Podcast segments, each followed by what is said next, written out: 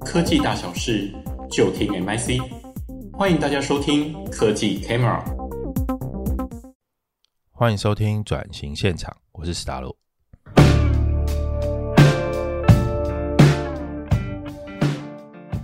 我们这一集啊，访的是纺织业转型的故事。呃，易翔贸易啊，是从一九七六年的时候创立的，然后到现在差不多五十几年了。那基本上公司从一开始的五个人，到现在也是破百的，是台湾数一数二厉害的这个专业纺织及成衣的贸易商。原本我以为他们比较 focus 在就是在做这个呃成衣的制造，但其实他们是纺织跟贸易居多。所以现在的董事长兼总经理 Charlie 呢，他其实在这一块参与的很深哦。自从从那个伦敦政经学院回来之后，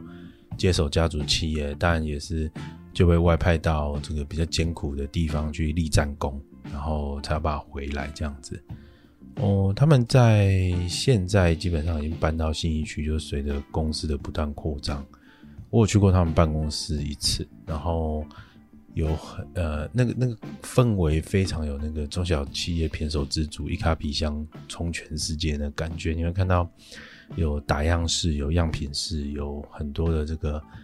呃品牌相关的资讯在里面，就是他有做很多代工嘛，所以这件事情就你会看到很多这个历史的遗痕，其实是很好的哈。那当初呃，这间公司它呃换过三个总经理，那都是家族的企业。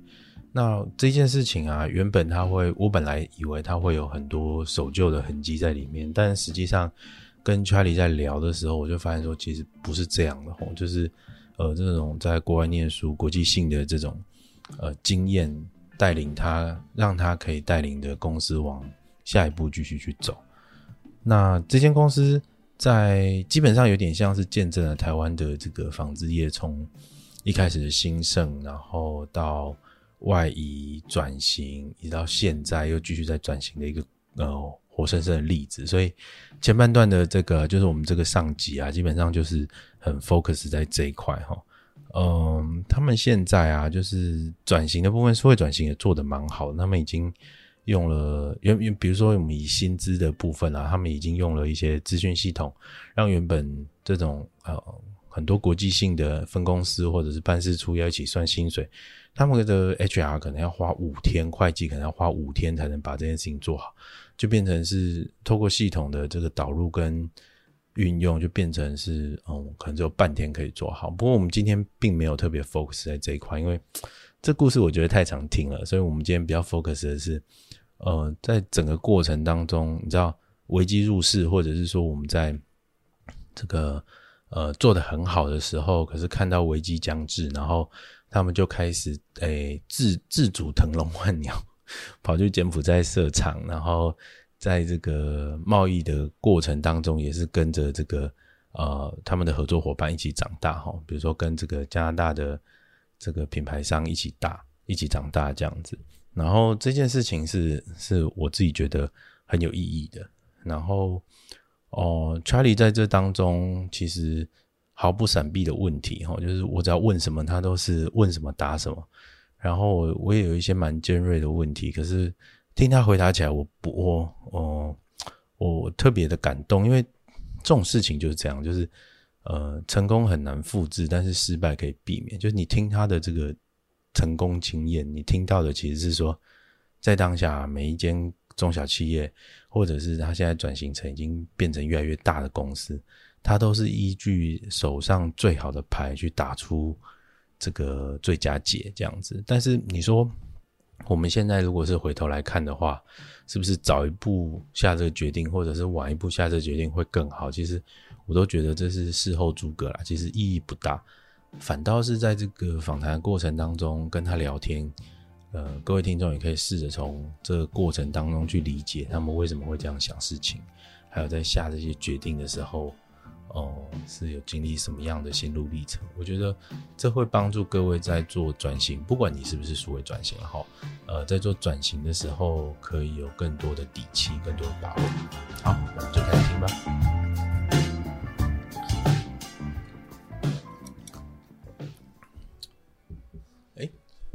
Charlie，你这样算接公司接多久？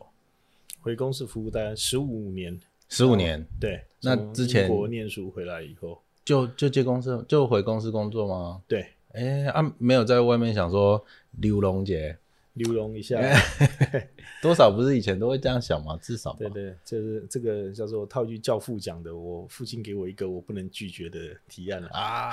啊，那这样很好。OK，那、回来接不会觉得说一切都很不习惯吗？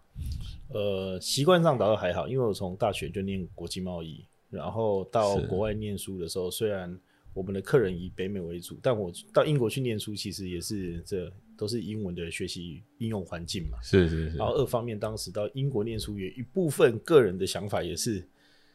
心里面暗暗觉得说，未来会在公司做事，然后没有机会啊去欧洲了，所以可能都会去美国，所以 就是到英国念书，这部分也算是一个一个 trade off。了解。对对对，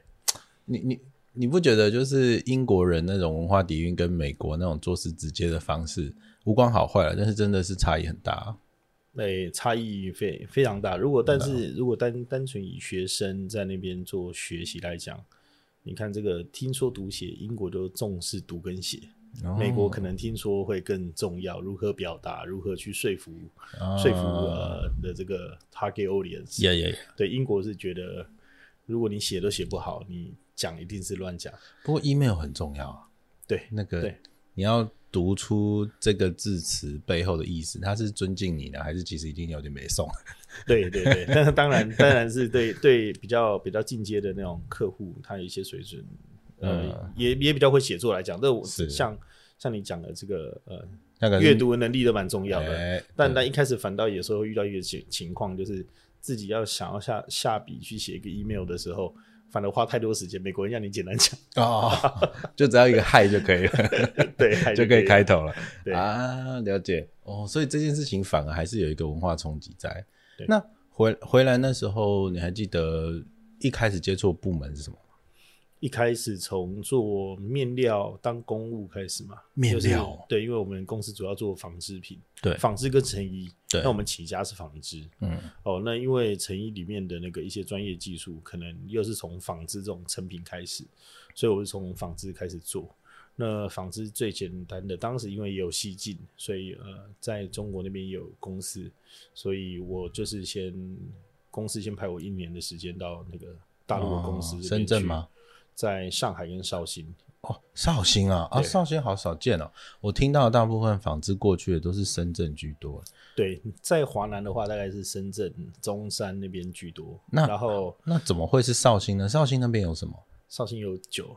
还有醋，我知道。还有醋哈。人 OK，家讲说这个绍绍兴有有三个缸嘛，一个、嗯哼一个是呃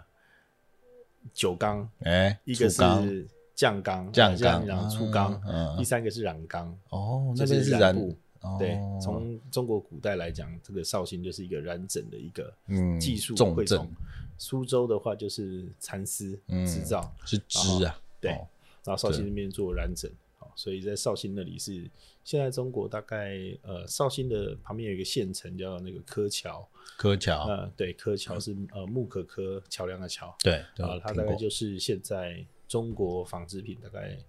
超过三分之一的这个贸易集散生产，全部都集中在这个地方。哦，所以那时候过去的时候，哦，先碰这个。其实，其实我觉得贵集团可能在这整件事情，可能跟台湾的这个纺织兴衰史，或者是这个转型史，可以说是直接牵连起来的哈，扮演很重要的地位啦，参与其中啊。我们这样说，嗯，如果从这件事情角度来聊的话，呃，台湾那时候纺织起来，主要也是因为有跟汇率有很大的关系，还有人工成本是相对低的嘛。对对，当时应该是欧美已经将纺织这些的技术转到亚洲，那嗯一第一站就是日本。第一站日本对，然然后后日日本本做不做不行了，再换我们嘛。日本做了以后，对它开嗯始有一些那个汽车重工业的这个发展以后，开始把这个纺织业往四小龙转。对，就是韩国、台湾、香港、新加坡。对，那香港、新加坡当然因为它的那个土地的局限，它大概对就做一些贸易设计、啊，采购这对为主。黑 quarter 那种，对对对对嗯对，对有，original head 这样。那嗯，台湾跟韩国就承接大量的制造。对，哦，那制造的部分的话，呃，从以前是从上游到下游，从上游石化工业抽丝到中游制造，对然后所以那时候五谷人家有说那个家庭每个家面都有几个织厂嘛，对对，都有几对台机机器啦，给应该 game 嘛自己吼，都有就对啊，可咧以高打保啊，咧高保互人 啊，嘿，啊，逐工里厝内底顾期待安尼，吼、然后呃下游的话开始做染整，吼、嗯在在大概呃桃园、莺歌这些地方，对所以呃这整个的产业链这样做起来，然后当然当时还有一些成衣制造嗯啦，但是成衣制造很快的呃。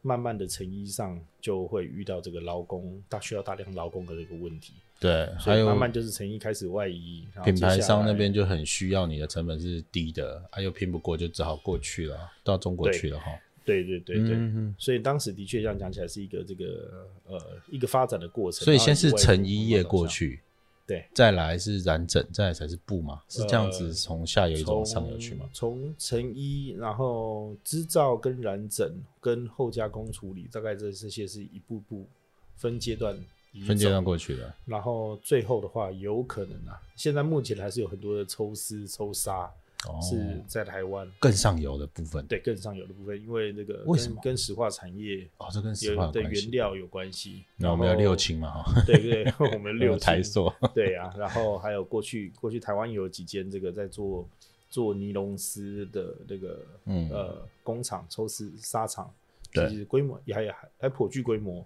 哦加上尼龙它的特性染色上面不不稳定，嗯，哦，需要控制的变数比较多，湿度啊，诶，这听起来是高科技呢，对对技术含量颇高的感觉哈。是，所以、啊所以这部分呃外移的相对比较慢，就包括尼龙的制造跟染整在台湾也还待了比较长的时间，嗯哼哼，对对哦，那呃，就是这样过去的话，我我挺好奇的，为什么公司请你过去的时候，不是在呃中山、深圳，而是去绍兴、上海？诶原因是什么？你知道吗？嗯，一一方面，除了我们公司的第一站设点就是在上海，嗯，哦那嗯当中时贸选易嘛，当时选上海而没有选这个广东这方面的缘由，我们不是太清楚。大概就是因为上海还是一个商业城市，然后相对于对对于外商啊，嗯，呃的这个环境相对比较稳定也，也呃它的法法治相对透明啊， ，OK，所以我们的第一个点是在上海。那上海的好处是说，第一个从台湾进出，呃，虽然说当时还没有三通，嗯，可从台湾的这个贸易转转口，我们从内在国内如果要往北往江苏常熟。苏州这边，这是一块纺织的一个基地。对，往南往呃宁波、海宁，这呃绍兴，嗯好，所以上海等于它的距离在它的中间，哦，所以是一个辐辐射状的中心点，对，这个然倒后是加上它挺又好的是跟国外进去的一个出入交通的一个枢纽，对，所以对，所以当时从上海开始，嗯 OK，那慢慢的随着绍兴这边的采购量越来越放大，嗯，那所以公司也就在开始在绍兴再设一个分公司，哦再设一个办事处，是哦，然后从办事处开始，逐渐变成说，上海持续保留以做成衣打样为主，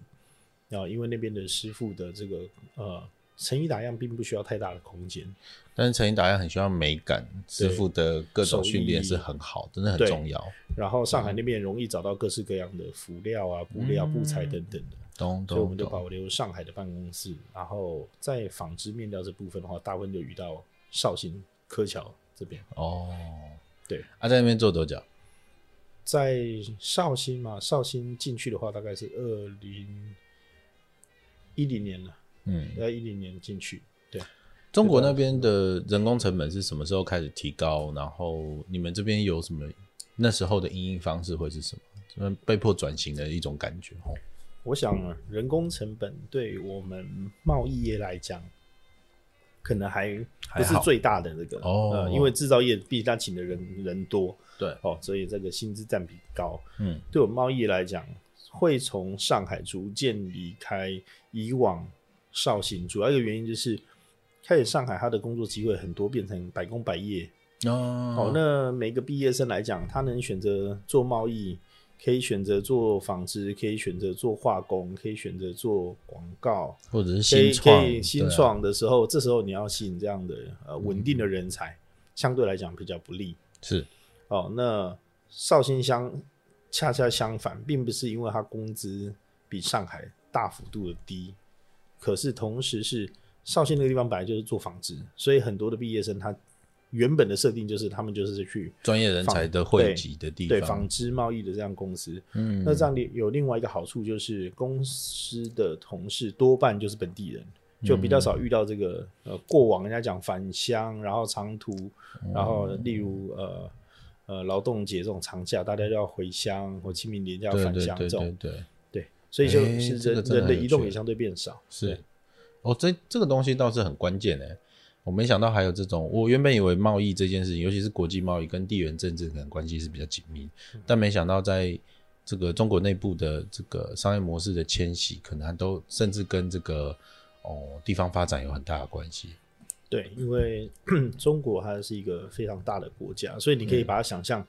省与省之间，或是在这种纺织聚落华。我刚才讲到上海，可能上海、浙江是算华中，嗯，然后刚刚呃您提到这边这个深圳啊或东莞啊这边又算华南，嗯所以它有不同的区域，它同时呃合作也在竞争。好、对如果也也在外贸上面来对讲，每个省他们都也有自己的 KPI 嘛， 是是 是招对商的 KPI，对对对，没 有错，征税的啊 KPI 什么是的。的 OK，嗯。啊，原来是这样。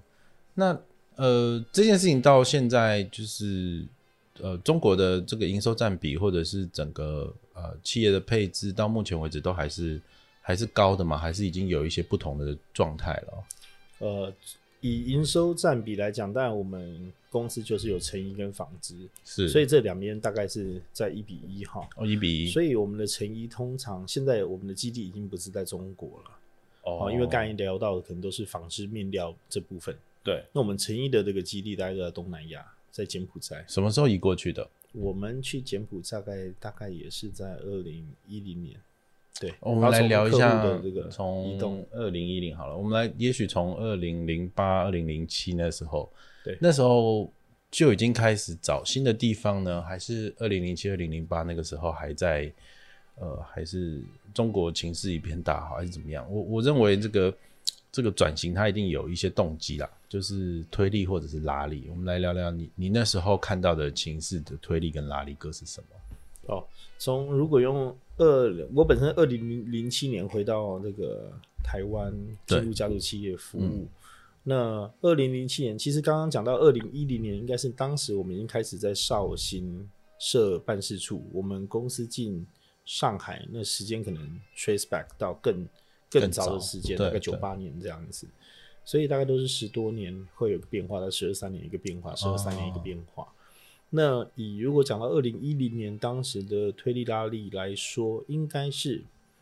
呃，还跟关税有一些关系啦。就是说，我们原先都是做纺织品，对，那纺织品的话，大概呃两边的比较利比较利益，大概就是台湾跟中国大陆的这个租税帽、呃租税两奖励等等的，两边的产品的强项、嗯哦，这样来来做比较竞争。是那进到成衣这个领域的时候，变成了成衣它的关税，国与国之间的这个关税差异很大，哦，但是不太可能用台湾，哪怕台湾享有比较好的关税，但台湾的劳动力实在是呃，在贵在成面， 在成衣面是在一方面 贵，二方面也没那么大的规规模的工厂了。哦是是对是，所以呢，当时我们就开始研究东南亚。嗯那首先第一个，当然我们的客人是因为他在他本身是加拿大的客户，嗯，加拿大它对于柬埔寨这边有诚意的免关税，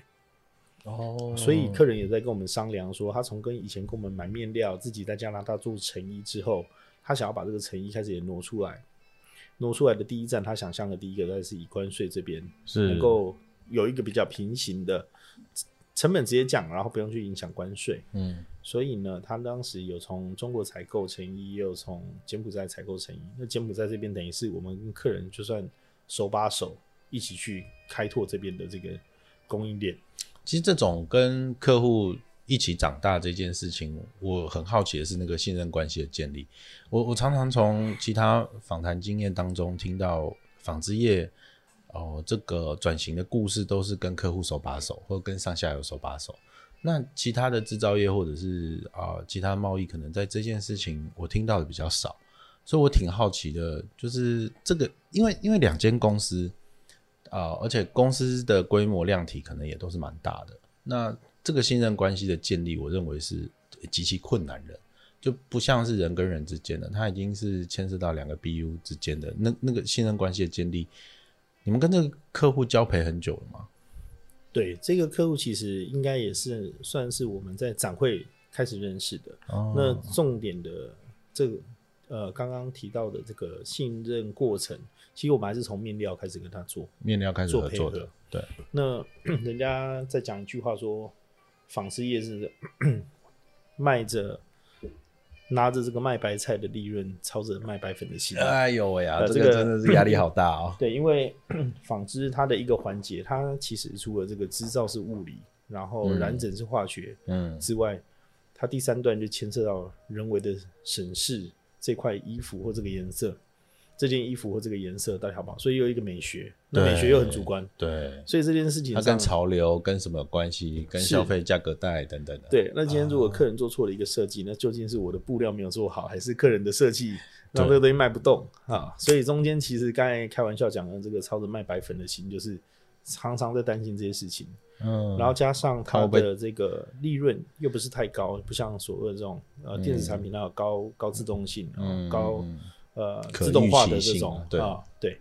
那。所以纺织中间的这个生产，不管说生产或者说下游销售的这个变数，其实很多，它都是在调整的。嗯，所以我们从面料跟客人开始工作以后，超过大概六七年的时间以后，客人才会开始有这个呃想法，说，哎、那我的诚意我来找你合作，嗯，哦，那么、呃你们的诚意你们可以配合到什么程度？是我需要先派人去协助你们。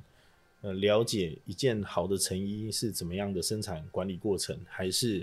你你们自看己啊可以做起来？这是一个很好的故事版本。但是同样的这种上下游合作关系，它有可能会有另外一个版本。就比如说，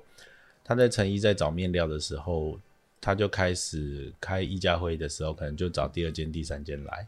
然后但也事前没跟你说啦，然后就开始压价格等等的。那这件事情可能就会造成你们这边很大的压力。那他可能之前都已经 deal，你你知道吗？这是一个邪恶版本的，或者是一个不是很舒服的故事版本。但但到底为什么你们的这个整件事情会是比较顺畅的？就是你们是用什么方式去 keep 跟这个你们的成衣商之间的关系啊？很常见到，应该是这个问题可能有两个两个可能性的答案哦。第一个就是，呃，所有的误会都要能够被理解 o 就是说，他今天如果找了其他的布料供应商，然后对今天最后这个成衣交给我们，但是却指定我们跟其他人买这个布料，哦，那我们得理解，除非说，呃，这个布料我后来跟他指定的这个面料工厂买的这个布料，跟我当时跟他开发的一模一样，价格又更高，那么大家可以沟通。或许往往客人做的只是最理性的决决定，哦就是你发现当时在开发这个布料的时候，你可能报的是两块钱，然后他的另外一个工厂跑出来可能是一块八，哦，这差很多哎。对，那这样的话就是最后最终呢影响到成品的价格，对，所以这部分就是误会必须要被 理解。然后你那那长时这间个能够嗯误会被理解啊，是透过什么样的管道吗？它是 email 吗？还是电话呢？或者是说这整件事情还有更多的我们外人不知道的？商业面通常这个很现实，嗯。哦，我两块钱你一块八，那么就就这件事情就是结束 了对他也不一定需要，或是会跟我们解释那么多， ，OK，那么就是这样去走。那第二点，当然我们还是要在实际的情况下来讲，我们的专业度就是，今天我如果去拿另外一间工厂的布料，我在做成衣的时候，我会不会挑三拣四，就是一直前严用最严格的标准去看待他们的这个，嗯他们供应过来的这个原料或是半成品。嗯如果我们就是一个很一致的标准去对待这些面料，那客人会觉得说，呃至少你在诚意上面你是很诚实的，你并不是因为说你想要多赚我一个布料的是是配合的机会，而去刁难其他供应商。那么这样的话，第一点就是你的诚意的商机未来还会在。今天如果我们因为这样的选择，客人没有选择我们的面料，我们在诚意上面去做一些刁难，那很有可能客人以后连诚意都要找其他人。我觉得可能还有一个很重要的关键原因是我们今天 deal 的对象是加拿大的商人。我对我自己对于加拿大的商人一直都觉得他们好可爱，你知道，对有一点点屌屌的感觉啦。对对对对对，对他们的确也不一定会到那么现实。那所以刚才讲到的说，误会能够被理解，嗯你的这个理解，一方面是处于你自己专业的表现，然后第二个是呃所谓的生意上的交情，大概也是这样一步一步的累积起来。他了解说，哎、你至少在做生意的时候，并不会去差别待遇其他的供应商，嗯，所以在这上面是 OK 的。那么未来他也会同时在面料上，例如举例来讲，下次如果我又是报两块钱，客人又是报一块八，嗯，他这时候可能会给你一个机会说，我现在拿到一块八了，你可不可以你要跟不要做这个价钱？对，对，如果你做一块八，那么我还是跟他你他他一样给我们一个机会，让我们去做。嗯嗯嗯对，或许美国就叫你给他一块七 毛，加拿大人比较可爱，对对，加拿大真的他就是比较一可爱块八好，对你们一起你们就直接做这对样子。这真的是很有趣的一个民族性哈。对对对对对，所以这个一方面这个商呃交情是这样这样做起来，然后另另外一方面就是刚刚提到的呃我们自己的这个上下游的能力跟呃这种串接啊提供的服务有时候会比其他的供应商来的更多这怎么说？哦、例如说。简单举例来来讲好了，今天刚才讲到这个面料开发，如果我跟其他工厂同时在开发，我我也不知道其他人的存在，但是所有我的面料供应寄到我的成衣厂来，我我可能就是全部都自己吸收这些运费，我不会去跟客人讲说啊，你指定要我寄到哪一个成衣厂。今天同样的，如果客人跟两间成衣厂在合作，嗯他寄到其他成衣厂，我可能就跟他讲说，这个布料我吸收，但是运费成衣厂得付、嗯嗯嗯，哦，因为毕竟是他未来有可能会接到接到订单。对，可今天如果是我自己的成衣厂，嗯我自己的面料，嗯，这上面来讲，第一个我就会把这些呃自己嗯一部分的这些费用吸收起来。是那同时做一做一件衣服，有时候我们在讲开玩笑，就像是小时候大家拿那个呃折纸，然后有一种有有一个那个剪贴的那个纸，然后再做一只青蛙嘛，嗯然哼后常常会有那种虚线折起来，哪边涂胶水，嗯然后你就发现青蛙的前脚两只是对称长得一样的，后脚对称长得一样，嗯但你你把碾反，青蛙的脚就会朝天， 就是对，所以所以一件衣服有时候也是这个样子， ，OK，所以你们做的时候，成衣都会有很多很奇怪的这个可能是失误哦，有时候难免会发生。对，那如果今天是我们自己供应面料的时候，我们这些所有的失误，是可以自己控制，我们 就赶快赶快自己扛错，把它赶快把它完成。对，鼻子摸了，对敢跟跟出力姐啊还更出力。然后，例如，呃，再讲的比较技术一点，有时候我们的衣服，呃，客人客人给我们一个色卡，我们染出来的颜色是呃深浅色都是对的，但是有时候它的色光不太一样。哦，比方从红光哦，比方偏蓝光，那客人也合可也接受了。嗯这时候我们在选车线的时候，因为线的颜色非常多，我们可能就会选客人原本要的颜色，但是让它偏蓝光。否则的话，你一车上去，客人、缝线就跳出来， 对，缝线就跳出来，或缝线就看不到。那么在这种情况下，哎、你要说这是客人的错嘛？你也可以讲啊，你可以说，呃，你合可了我这个大货带蓝光的，嗯呃，那么你的线你自己要记得调啊。嗯，哦，那客人说， 客人有时候他就也管不了那么细。对，那这个你就体贴一点，多多多吩咐，多交代，甚至多做一点，对对对对对，所以像这样的，有时候的一个不能讲组合拳啦，这样的一个那个呃多的一些弹性跟内我们公司给自己内部沟通的这个部分，我们会尽量把它做到最好。嗯啊，这样对客人来讲，无形中就是也可以累积跟创造一些价值。哦，我对懂你意思了。哎、这件事情其实很重要，我没想到是这么细致的一些操作，去 keep 对这个信任度。所以，所以操着卖白粉的心嘛，这 就是都要这想这些事情。这个叫 mega 就这呢，吼嘿，没敢嗯紧追。对啊，而且也可以说毛很多啦哦，就拍剃头。对，有时候帮他换成蓝光的扣子以后的线以后，他说：“哎、这个线怎么跟我合可的不一样？” 也难免有时候遇到这个事情，就是说 点点点 点点点。是我鸡婆了，是我对错。对对对对，那就是因为刚才讲到也牵涉到客人的这个美学嘛。嗯，对哎呦，这个真的是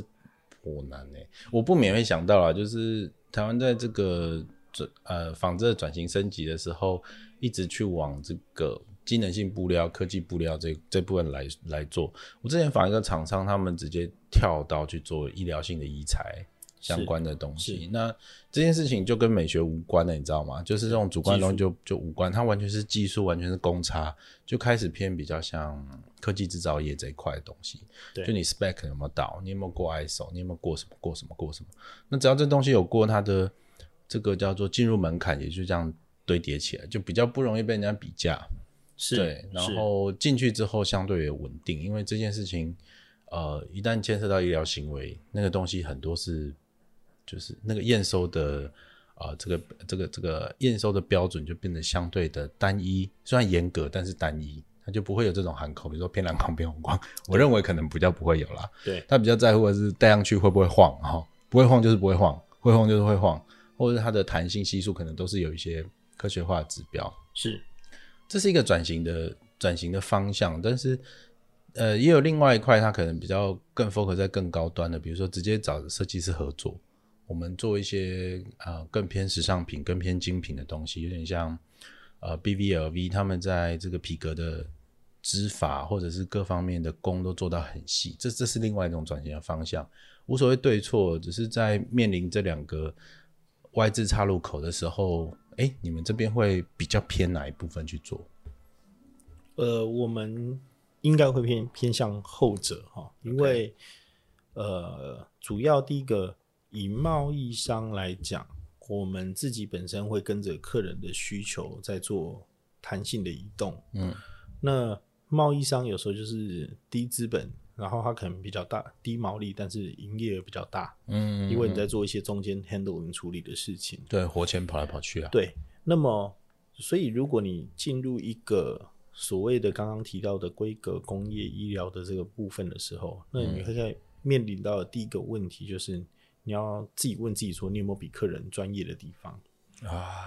今天如果一旦我们过去累积的经验并不在这个领域上，没有比客人专精的地方，嗯，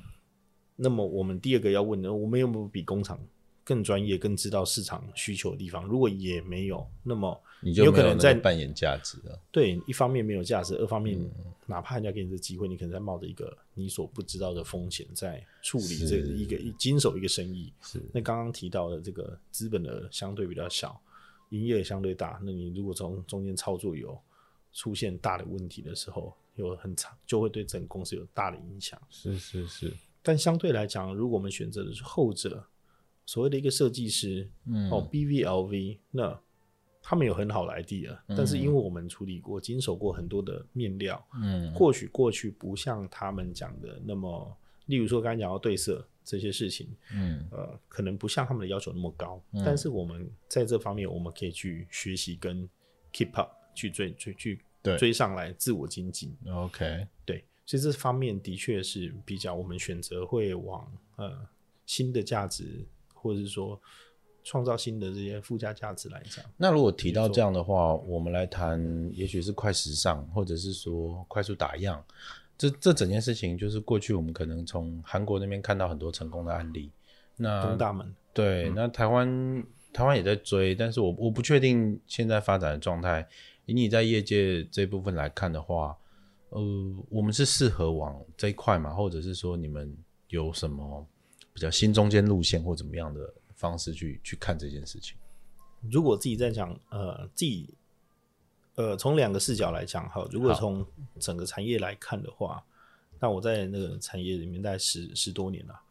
东大门它那个成功的案例，那个台湾是不适合去复制的，哈因为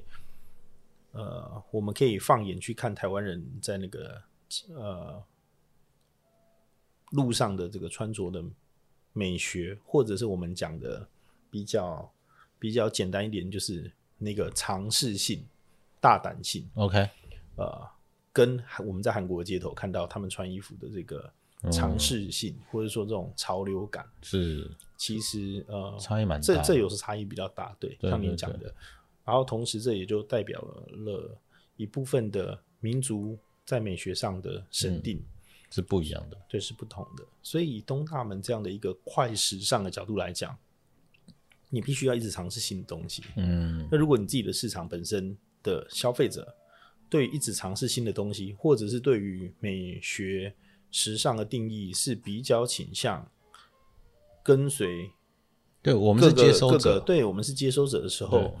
这时候你像东大门它的一个创，它的一个那个优势嗯，在于上下上中下游产业完整，而且从快速配合，对，然后第二个民族性上快速配合二十四小时的工作，对，然后第三个就是他们对于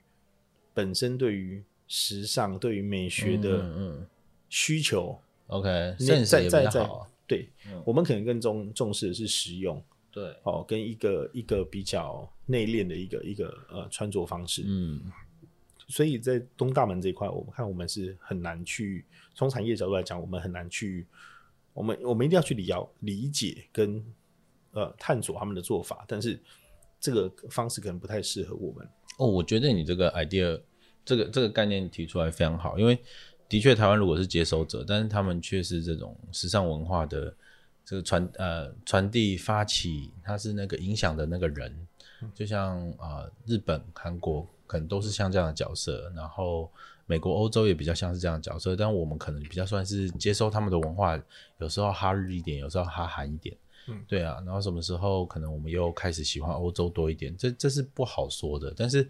这件事情是我们不是那个文化的发起者，我们不是累积了一个能量去向外扩散。对啊，像日本就是动漫文化就是这样，他们累积了一个能量，向中国扩散，向台湾扩散，向欧美扩散。所以我们变成是接收，然后他们再开始把周边过来，然后整个产业链的文化都一起弄出来了。对啊，从虚拟开始到实际，那我觉得这种快时尚的东快时尚的东西，听你这样讲的话，好像我们我们如果是一个接收者，就是永远我们能力再怎么好，但我们的反应都是慢一拍嘛。这个这个部分应该说快时尚的部分，的确台湾也有一些呃生产商，但是这这部分呢不容易在光是在台湾的产业里面就呃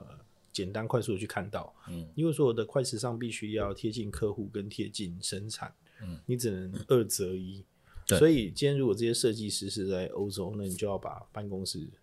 呃服务的办公室设到欧洲去，啊，对对对，如果这些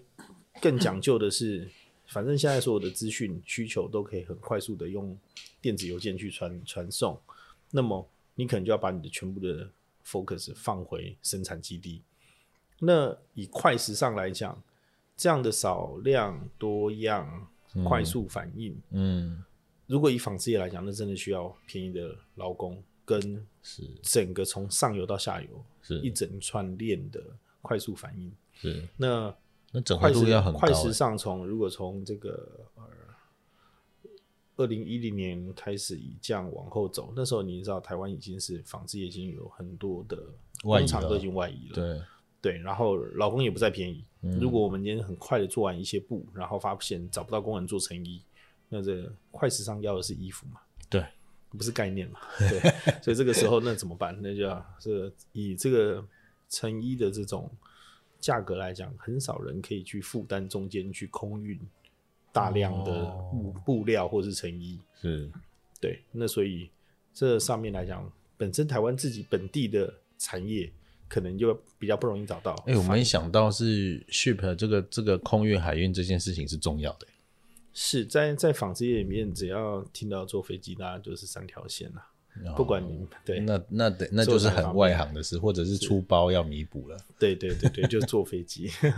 对，然后呃，所以可能台湾还是有一些厂商在这个领域里面的，或在供应链里面，可是他们可能多半呃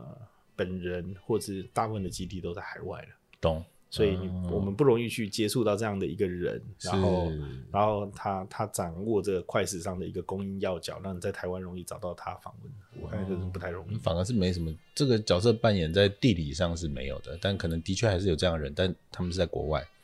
是 OK 是，那了解反倒台湾这个刚才讲到功能性面料，应该比较多跟留台湾在做生产的这些厂商，应该是以功能性的布料为主。哦是，那如同功能性的布料，大概就不是那么样的，它的产品生命周期就不是那么短，对，它的那个回转也不是那么快速。嗯，但它比较是长销品，是不是？它算是呃，您可以讲是长销品，但同时也可以讲说，它就是为了特殊的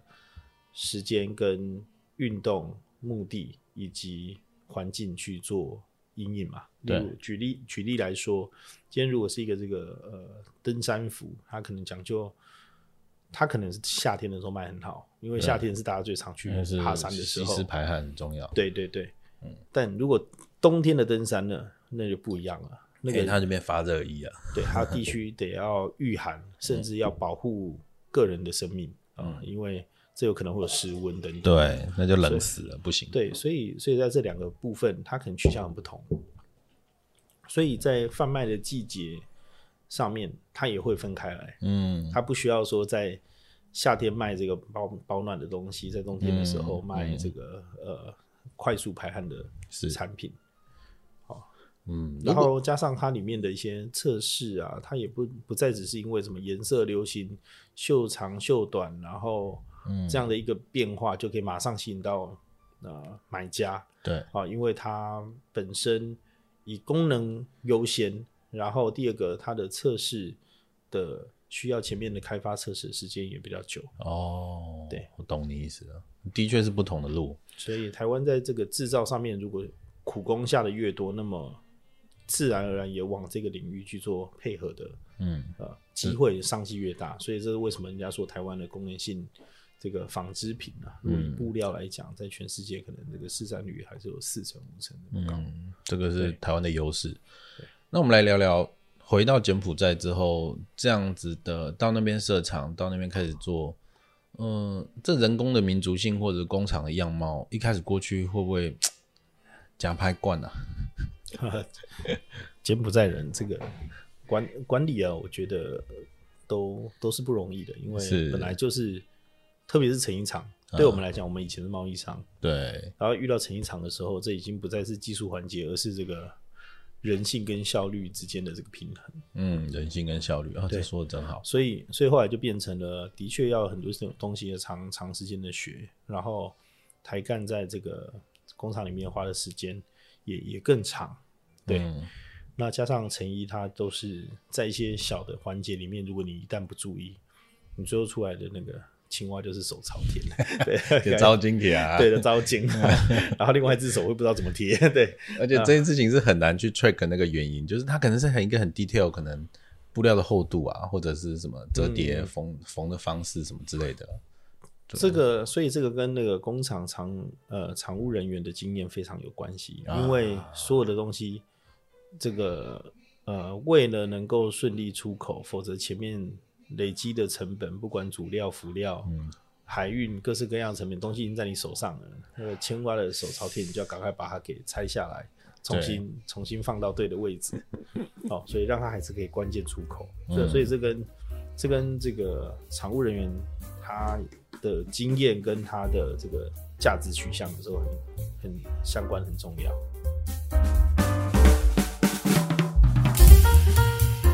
好啦，我们今天的节目就进行到这啦。如果喜欢我们的节目，欢迎订阅、按赞、留言，还要给我们五星评价哦。我们下次再见啦，